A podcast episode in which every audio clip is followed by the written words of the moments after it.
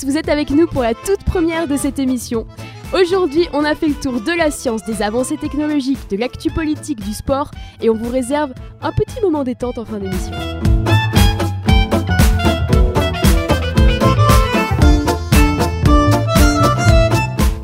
Mais avant de vous parler de tout ça, laissez-moi vous présenter notre équipe. Salut à Nous avons tout d'abord à ma droite Capucine, notre chroniqueuse spécialisée en politique. Salut. Voici ensuite Félix, le fan de foot qui saura vous intéresser au sport en général. Bonjour. On a ensuite notre collègue un petit peu original, Fadi, donc qui s'intéresse à la technoscience. Et même sa spécialité est originale. Bonjour, j'aime bien le terme euh, un peu original. Et pour finir, on a Valentin. Valentin tout court. On sait même pas à quoi il s'intéresse. Hello, salut, coucou, c'est moi. Il a jamais de nom de Ah. famille. Ouais, c'est ça, Valentin tout court. Et celle qui a, qui a le plaisir d'animer cette émission aujourd'hui pour cette grande première, Tiffen. Bravo, Tiffen. Salut à tous. Ouais.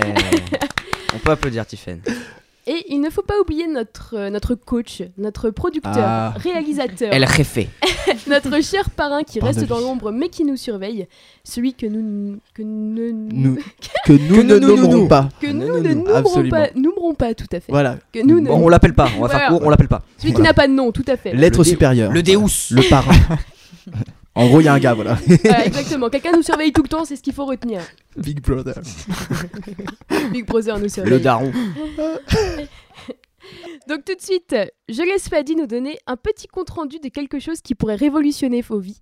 Fadi, c'est à toi. Même la mienne, hein, j'aimerais bien la, ré- la révolutionner aussi. Oui, aujourd'hui j'ai fait le tour de la science et je vous ai trouvé, comme vous l'avez dit, une révolution. Beaucoup d'entre nous sommes passionnés de près ou de très loin. euh, de... Très très loin. J'ai même pas donné le thème qu'il est déjà pas passionné du tout. Par la science-fiction, les super-héros et tout- toutes les aventures qui nous émerveillent sur les super-héros. Entre nous, qui ne s'est jamais dit, à part toi Valentin, euh, qu'il aimerait être Spider-Man, Batman ou encore Iron Man pour ne pas citer, euh, de, pour ne pas citer les meilleurs super-héros? D'accord, et ben je, Eh ben, je bah, suis- écoute, je suis euh, le si, tout seul dans, ce euh, studio à aimer les super-héros. Et ben Non, c'est pas grave. Pas du Je tout, sais que vous, à la maison, vous, vous aimez aussi les super-héros. en tout cas, certaines personnes ont tenté de devenir ces super-héros, par exemple en se faisant piquer par une araignée, en vivant dans une grotte avec des chauves-souris, ou encore en soudant des bouts de fer sur leur peau. Ils Bon. sont plus là, eux, non Voilà, Nos condoléances à la famille. bien voilà, c'est ça, voilà. ça s'est pas très bien terminé pour eux. Et si moi je vous disais, je vous apprenais aujourd'hui qu'on pouvait avoir des super-pouvoirs, est-ce que ce serait génial pour vous d'avoir des Yes. super-pouvoirs Moi, je veux me Ah, téléporter. Franchement, je veux bien. Alors, Moi, je veux voler. Vous aimez pas les super-héros, mais vous voulez avoir des pouvoirs. veux me Faut savoir, on peut téléporter, pas- C'est tout. Eh ben, y a pas de souci. Eh ben, sachez qu'on pourra en avoir un seul super pouvoir. Par contre, hein, on pourra pas avoir 50 C'est 000. limité à 1, c'est comme ça. Voilà. C'est dans le règlement, c'est comme ça. Stock limité. on pourra l'avoir d'ici une cinquantaine d'années. Et par contre, ce sera pas un, pouvoir badass qui déchire tout, mais ça reste un super pouvoir. J'ai un ça. doigt décapsuleur. ça a déjà été inventé, être je crois. Ah, dommage. Euh, comme Spider-Man s'inspire de l'araignée, Batman de la chauve-souris ou encore Ant-Man de la fourmi, notre pouvoir proviendra d'un animal de la taille d'un millimètre qui se nomme le tardigrade. Ça ressemble à un sac poubelle vivant. Je vous laisse regarder autour de la table et on vous a mis la photo de la petite bestiole autour d'internet. Vous avez vu, elle, Ah elle- ouais. elle est plutôt mignonne. hein. C'est. Hyper moche. On dirait un bout beau, porte. Un bout, carrément. On dirait un bout Vous d'un alliez- porte, tu vois. vous alliez Eh ben, sachez que cet animal, aussi hideux soit-il, peut survivre dans des conditions extrêmes telles que des températures allant de 150 degrés à moins 273 degrés. Il peut également survivre dans l'espace et surtout, il peut supporter le maroilles. Vous savez, ce, ce fromage très dur Attends, Ah, attends. Qui, qui a fait l'expérience à euh, des scientifiques assez décalés et Ouais. sûrement du Nord. Forcément. En tout cas, le super pouvoir qui nous intéresse euh, est celui qui a été euh, euh, extrait, enfin le pouvoir qui a été extrait par les scientifiques et testé sur des cellules humaines, c'est celui de résister à la sécheresse. Donc voilà, c'est pas un pouvoir de ouf comme je vous l'ai dit, c'est pas le top du top des super pouvoirs, mais voilà, c'est déjà ça. Bon, vous me direz, on, on, on peut pas voler, voilà, on pourra pas lancer des lasers avec nos yeux. Mais en tout cas, on pourra survivre euh, si jamais on manque d'eau dans notre corps. On pourra euh, mettre notre corps en pause entre guillemets, comme dans un jeu vidéo en fait. Je me tourne vers toi, Valentin, tu- Oui. toi qui es expert jeu vidéo. Euh, Je connais. Ah, je Comme dans un jeu bien. vidéo, lorsque notre personnage va se faire tuer ou est en mauvaise posture, parfois on met le jeu en pause, on recherche la solution et ensuite on reprend la partie. Et ben là, c'est exactement la même chose. Quand il n'a plus d'eau dans son corps, cette petite bébête que je vous ai montrée se met en pause et lorsqu'on lui reverse de l'eau, il reprend, euh, il reprend de la vie tout naturellement. Comme je vous l'ai dit au début, de, au début de la chronique, les scientifiques ont réussi à utiliser cette capacité et sont en train de l'exploiter. Donc peut-être euh, d'ici une cinquantaine d'années, on aura des super tenues, on, on pourra être des super héros. Bon, on s'appellera super anti-sécheresse. Mais voilà, comme j'ai dit, il faut Wow. commencer par une base. hein. En attendant cette tenue de super-héros, Euh, voilà, ils utilisent ce super pouvoir dans le transport de médicaments dans les zones arides et ça leur permet de soigner sur la durée toutes les personnes vivant dans des conditions où on peut pas utiliser de médicaments. Et selon moi, utiliser son énergie et ses compétences pour sauver des vies, c'est sûrement le plus grand des super pouvoirs. Eh bah écoute Fadi, merci pour cette incroyable découverte. Pas de souci. Franchement, en cas de canicule, euh, je ferai appel à tes connaissances. Mais en problème. attendant, la Terre n'est pas un désert géant, et je pense qu'heureusement, car on peut toujours se faire un petit foot. Et Félix, je crois que tu as deux trois petits trucs à dire à ce sujet. Certainement. Donc ça a échappé euh, sûrement à personne, mais les 25 et 28 mars ont été marqués par les deux rencontres internationales de notre chère euh, équipe de France, On les a suivis, on a tout suivi. j'espère. Et- Ju- ju- Juste avant, est-ce que je peux me permettre de dire, vous remarquez pas que Félix a quand même une voix de commentateur sportif? C'est l'entraînement. je, je C'est pense qu'il faut l'entraînement. qu'il euh, ouais, je pense qu'il faut qu'il commande des matchs en direct. Je peux continuer Il y a aucun Le mec, le mec, il voulait pas être dérangé. Euh, Allez-y, J'étais lancé là en Allez-y, fait. allez-y, euh, allez-y. Pas de problème. Allez-y, allez-y. Vas-y Félix. Et donc, euh, après un bon résultat, euh, malgré une prestation en somme très moyenne, l'équipe de France s'est imposée euh, 3 buts à 1 contre le Luxembourg lors des éliminatoires de la Coupe du Monde 2018 en Russie, avant de s'incliner 2-0 au Stade de France contre l'Espagne en amical cette fois-ci. Alors, outre ces résultats moyens, voire décevants, ce qui a fait euh, beaucoup parler, c'est certainement l'absence de un homme j'ai homme. nommé Alexandre Lacazette. Et oui, on a tous euh, on a tous des petits débats à faire là-dessus, je pense. J'espère. On verra ça tout à l'heure. Car oui, c'est bien ce sujet qui a fait le plus réagir les journalistes et les réseaux sociaux. Alors on aurait pu parler de l'arbitrage euh, vidéo qui a été mis en place contre l'Espagne et qui est tout de même quelque chose de relativement révolutionnaire dans le monde du foot, mais non, tout s'est cristallisé sur un seul joueur. Ah, c'est vrai que pourtant ça aurait pu faire le débat aussi cette, Ça euh, aurait pu, cette vidéo. ça Mais aurait oui, pu, mais, mais non. non. Mais non, tout à Merci, fait. monsieur. Jean-Michel Aulas. Euh, voilà. Donc, Lacazette, oui, mais à la place de qui? Alors, rappelons que Alexandre Lacazette, c'est un avant-centre et qui doit donc, logiquement, rentrer en concurrence avec les joueurs de son euh, même poste. Et pourquoi je le précise Tout simplement parce que ce qui a fait réagir, c'est son absence vis-à-vis de la sélection de deux autres joueurs de l'Olympique de Marseille, qui sont Florian Thauvin et Dimitri Payet. Donc Sauf on que précise quand même que le commentateur euh, qui parle euh, est quand même fan de Marseille. Donc si vous voulez le lyncher, n'hésitez pas à Ça pas vraiment plu. sur les réseaux sociaux. Ça m'a pas vraiment N'hésitez plu. pas, il adore ça. J'adore. Tant que c'est pas personnel. vous avez entendu les auditeurs, hein lâchez-vous. Euh, oui. Et donc, Ah là, ça l'a perturbé là. Le fait de savoir qu'il va se faire Il est lyncher perturbé, il va se faire défoncer. Il va se faire défoncer à la sortie, il va lui tomber dessus quoi. Tous les Parisiens ils vont rêver, tac tranquille, je critique Lyon. donc, c'est une comparaison euh, dénuée de sens puisque euh, les deux joueurs de l'OM évoluent dans les couloirs et non pas euh, au poste d'avant-centre. Euh, voilà. Donc la concurrence pour toi, Alexandre, c'est Olivier Giroud et euh, Kevin Gamero. Et n'en déplaise, à l'avant-centre lyonnais, malgré sa bonne saison, certainement que Didier Deschamps continuera de préférer le Gunners et le Madrilène à toi. Oh. Pourquoi?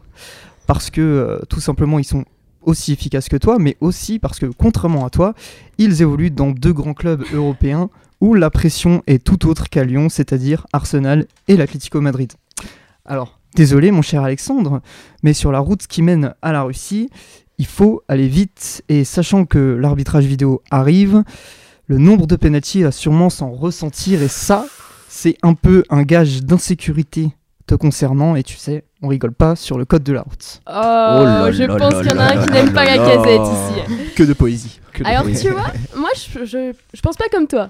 Parce que franchement, avec la enfin, la casette, c'est quand même pour moi un joueur vraiment très régulier. Et ça m'a vraiment étonné que- le fait qu'il soit pas appelé en EDF. En, en équipe de France pour euh, les amateurs. Ouais, Pas Pour EDF, les hein, amateurs. pas la même chose. ça peut porter à confusion. Exactement. Et on aime les amateurs aussi. donc Mais tout à fait, on vous aime, on vous On vous embrasse.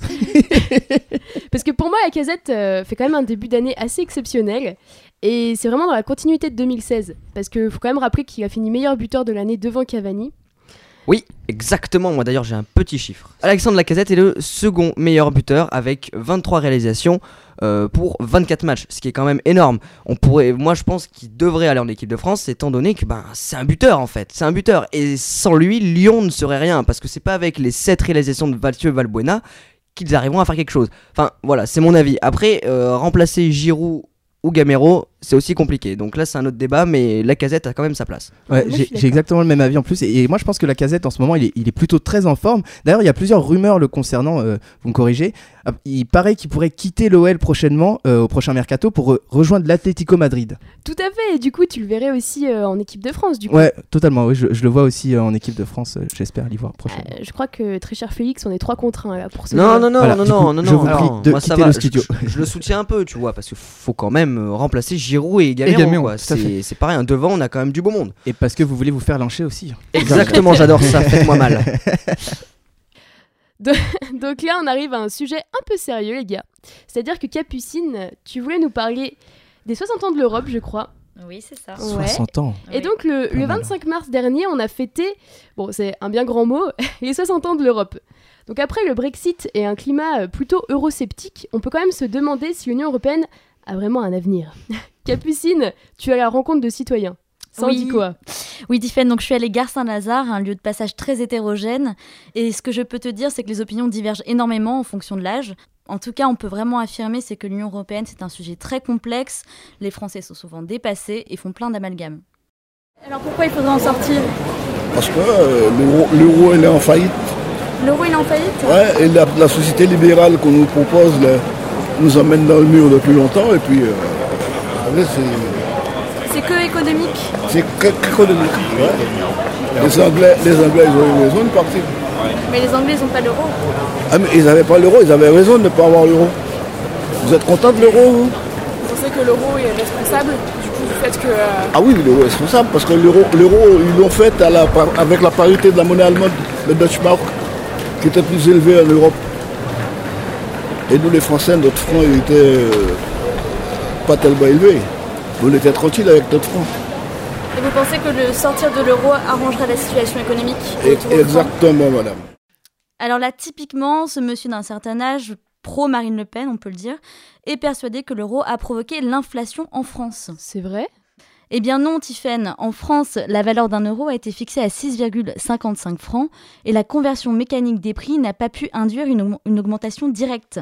En fait, quand on parle d'augmentation de la baguette de pain, ce qui est réel, c'est dû au cours des matières premières qui flambent sur les marchés internationaux. Mais ça n'a rien à voir avec l'euro. Alors Marine Le Pen vous dira que cette augmentation des prix est due à l'Europe. C'est donc faux. En revanche, là on peut accorder un vrai à monsieur, c'est que le processus de mondialisation des échanges dans lequel nous sommes engagés provoque l'augmentation des prix. Sortir de l'euro, en revanche, ce n'est pas la solution. C'est donc un faux pour monsieur. Mais ceux qui critiquent l'Europe euh, ne font pas forcément d'erreur, si? Non, c'est vrai. Sur la politique agricole commune, par exemple, le bilan n'est pas excellent et ça se fait sentir. Par, exemple le- les subventions de l'Union européenne pour l'agriculture, vous pensez que ça n'apporte euh, pas grand-chose? Ah ben non, mais ça y donne vraiment aux très gros agriculteurs qui ont des très grosses fermes, qui ont fait des achats justement euh, avec les moissonneuses batteuses, les gros engins et tout ça. hein. Mais les petits agriculteurs, ils crèvent de faim. hein. Et ça a toujours été. Mais moi, ce que je ne comprends pas, c'est qu'on laisse les enfants reprendre des petites fermes. C'est pas bien. Faut pas les. C'est pas la peine, ça sert à rien. C'est des enfants, ils vont vivre le coup quelques années et puis euh, voilà. Après, ils vont pire hein, financièrement, c'est pas possible. C'est donc plutôt un vrai pour madame. La PAC, la politique agricole commune, favorise les structures de grande taille, notamment céréalières, qui perçoivent 43 000 euros de subventions par an, contre un maraîcher en touche seulement 10 000. Alors, selon une étude réalisée par l'INSEE en 2006, 20% des exploitations percevaient 43% des aides totales. Mais la nouvelle politique agricole commune, qui a pour projet d'être totalement appliquée d'ici 2020, compte bien remédier à cette situation. Donc économiquement, l'Europe fait débat, mais est-ce que c'est vraiment le seul problème? Eh bien non, Tiffaine. Le problème, c'est que les gens ne se sentent pas européens. En tout cas, une majorité d'entre eux ne voit que le côté négatif de l'Europe. Moi, je me sens pas spécialement citoyenne européenne, mais je me sens pas, euh, euh, je me sens pas non plus, euh, comment dire, je suis ravie de pouvoir voyager dans l'Europe. En Europe, je me sens pas citoyenne européenne parce que je pense qu'on a encore des tas de différences culturelles, mode d'éducation, enfin système éducatif plutôt pas mode d'éducation, mais système éducatif. dans Donc je pense qu'on est tous euh, encore différents. Après, l'Europe, c'est un concept euh, économique. Euh, c'est pas un concept. Enfin, pour moi, c'est pas un concept social ou culturel. Si vous aviez une question, une revendication, une réclamation à faire à un politique européen, ce serait quoi? Ce serait de plus considérer l'humain et de pas juste considérer le commercial en fait sur cette union-là. Vraiment, c'est juste ça pour le moment que je trouve dommage. Alors autant vous dire que c'est un faux. On pense tout de suite euh, au programme Erasmus, qui est, le projet phare de l'Union européenne. C'est un projet culturel avant tout. Enfin, l'investissement européen dans le domaine de la culture est énorme, soit 1,46 milliard d'euros pour le projet Europe créative, qui vise à renforcer la diversité culturelle et la compétitivité de ces secteurs. Alors je te rassure, Tiffaine, je, je n'ai pas rencontré que des eurosceptiques. Ah, je suis rassurée. Ouais, elle, semblait triste. Il y a donc, aussi euh, des fausses sceptiques. Voilà, c'est tout pour moi. J'adore ce que vous faites. Ce sera coupé au montage. On va dire sévère.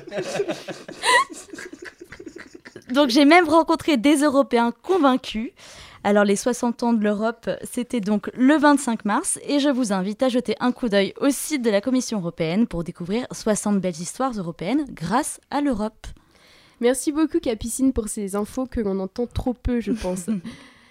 Mais c'est vrai qu'on n'est pas beaucoup informés, nous, euh, par rapport à ce qui se passe dans l'Europe. Oui, Et euh, Oui, suis du coup, c'est bien euh, d'avoir des, des- des infos comme ça. C'est normal qu'on voit que les, que les côtés négatifs parce qu'on n'a pas. Valentin, tu me regardes comme si tu connaissais pas l'Europe. Oui. Voilà, c'était tout pour lui. Et donc, pour conclure cette émission, on vous laisse sur une petite note d'humour avec Valentin qui s'est intéressé de très près aux journées mondiales. Comment vous dire? Assez What the particulières. fuck? Exactement. Alors, vous savez tous que chaque jour correspond à une journée mondiale, internationale ou nationale. Du genre la journée mondiale de la paix qui est le 1er janvier. Mais moi, je vais vous parler de journées inter- internationales pardon, un peu plus originales. Par exemple, le 25 novembre, il y a la journée mondiale anti-foie gras. Euh, Ah, d'accord. Très Et bien. oui, ça existe, c'est une journée pour sensibiliser les gens au gavage des oies, bien entendu. Bien sûr, la France est visée, étant, étant donné que c'est le premier pays consommateur et producteur. En vrai, je trouve qu'il faut avoir des couilles pour attaquer un emblème de la gastronomie française, et puis avec l'immense variété culinaire française, il faudrait plusieurs années pour pouvoir avoir une journée mondiale contre tous les produits. Je pense que vous êtes à peu près dans la merde. le 5 septembre, il y a la journée internationale de sensibilisation aux vautours. Ah ouais Les vautours. Ça va nous ouais. servir, ça, ici, en France. Ouais, ouais, ça- On veut priver Tu- les vautours français en fait. mais non, mais c'est pas que français, c'est la journée Ah internationale. oui, pardon, autant pour moi. Oh là là, il écoute rien. Ah ouais, non, il est- Alors, ouais, je sais, c'est bizarre, mais bon, c'est une journée pour en apprendre plus sur les vautours et les oiseaux charognards, en fait. Mais moi, perso, à la base, j'ai pensé que c'était une journée pour dire aux gens de faire attention à certaines personnes, du genre Trump et Fillon. je dis ça, je dis rien. ce genre de clin d'œil. Ouais, voilà, c'est un petit clin d'œil euh, politique. Moi aussi, je peux parler politique, Mhm. Capucine, tu vois. Alors, et le, le 2 février, il y a la journée mondiale des zones humides. Ah, les zones humides. Des zones humides. Ah, super. Dites-nous en plus. non, je veux pas savoir. en plus, Ai-je vraiment besoin d'expliquer en quoi consiste cette journée? Oui. Eh bien oui, tu fais bien, tu, tu... c'est une bonne réponse. Mais elle suit. Capucine, elle suit. Eh bien oui, car c'est un sujet important, c'est une journée non pas du sexe féminin, mais pour sensibiliser les gens à la conservation des zones humides. En 50 ans, 50% des zones humides ont disparu, donc c'est c'est C'est grave. pour ça. Bah oui, c'est hyper grave. Enfin, c'est la sécheresse et tout, c'est c'est chiant quoi. Ouais, c'est aride, quoi. Et Bah, ils peuvent mettre des attention, euh, blague de beauf, si en 50 ans 50% des zones, ont dis- euh, des zones humides ont disparu, c'est tout simplement parce que je ne peux pas être partout. Voilà. Le et enfin euh, le- pour Voilà. finir, On va le clôturer l'émission là-dessus. non, non, non, parce qu'il en reste une. Le 9 octobre, c'est la journée mondiale de la poste. Et c'est mon anniversaire. Mais ça, on s'en fout. Alors, euh, ça, moi, je trouve que c'est la blague du siècle parce qu'une journée mondiale de Bah la, ouais. enfin, une journée mondiale de la poste, quoi. Oui. Et ils ont. Pourquoi? Qu'est-ce Enfin, qu'ils pas- font là-bas? Ben euh, pas Oui, grand chose. vrai. Déjà qu'ils font pas grand. Enfin, Bah, déjà qu'ils travaillent jamais en là-bas. fait. Ils ont en plus une journée pour eux. Moi, à la base, je voulais plutôt l'appeler euh, cette Je voulais plutôt appeler cette journée la journée mondiale des branleurs. Bon, vous en faites pas si jamais euh, ce que j'ai dit ne leur plaise pas. euh, J'aurais déjà fini ma carrière avant qu'ils ne fassent quoi que ce soit. Donc il y a aucun problème. Voilà, c'est à peu près quelques journées. Il y en a plein, plein, plein en vrai. hein. C'est c'est un truc de ouf. Et Vous tous, pouvez- tous les plus farfelus, euh, tous plus farfelus. non, il y a des, il y a des journées très très bien, comme euh, enfin des journées normales, comme Oui, euh, pour comme ce qu'on connaît, le sida, ouais. la paix, la journée de la terre. Enfin, il y a plein de trucs, tu vois, Et super bien. Mais euh, il y a des journées un peu bizarres. Ouais, ouais, oui. Et, euh, C'est genre le mec il s'est dit moi il y a un truc que j'aime pas c'est le foie gras du coup je vais faire une journée anti foie gras par exemple. Il a cherché des jours à combler, il fait bon, bah tiens, là c'est libre. Mais non mais le pire c'est que euh, euh, pardon le pire c'est que sur une date il peut y avoir plusieurs journées différentes. Ah, ça j'ignorais ça. Ah, Mhm. d'accord. Donc euh, tu peux avoir trois journées différentes. Euh, bah, le 25 novembre par exemple la journée mondiale anti foie gras. Ouais, un super Oh combo là là. quoi. Ouais, Ouais, euh, ouais, c'est il- vraiment super combo. enfin voilà quoi. Ok, bah merci beaucoup Valentin. Je penserai Mais de rien ce fut un euh, plaisir. Je penserai à toi si j'ai un jour la chance de participer à la journée mondiale anti-foie gras. Écoute. Mais oui tout à fait. Et je crois que malheureusement on arrive déjà au terme de cette émission. Oh. Oui, c'est- beaucoup trop déconne. court. Et donc si vous avez aimé, et vous avez aimé, Oui, c'est vous sûr avez et aimé, certain, ouais. abonnez-vous, partagez la page, on est disponible pour répondre à toutes vos réactions. Les premiers à aimer la page seront les premiers à péter la gueule à Félix. Le commentateur sportif, bien sûr. Dépêchez-vous C'est cadeau. À Marseille, ça plaira pas. Bah écoutez, Au revoir. salut à tous Au revoir.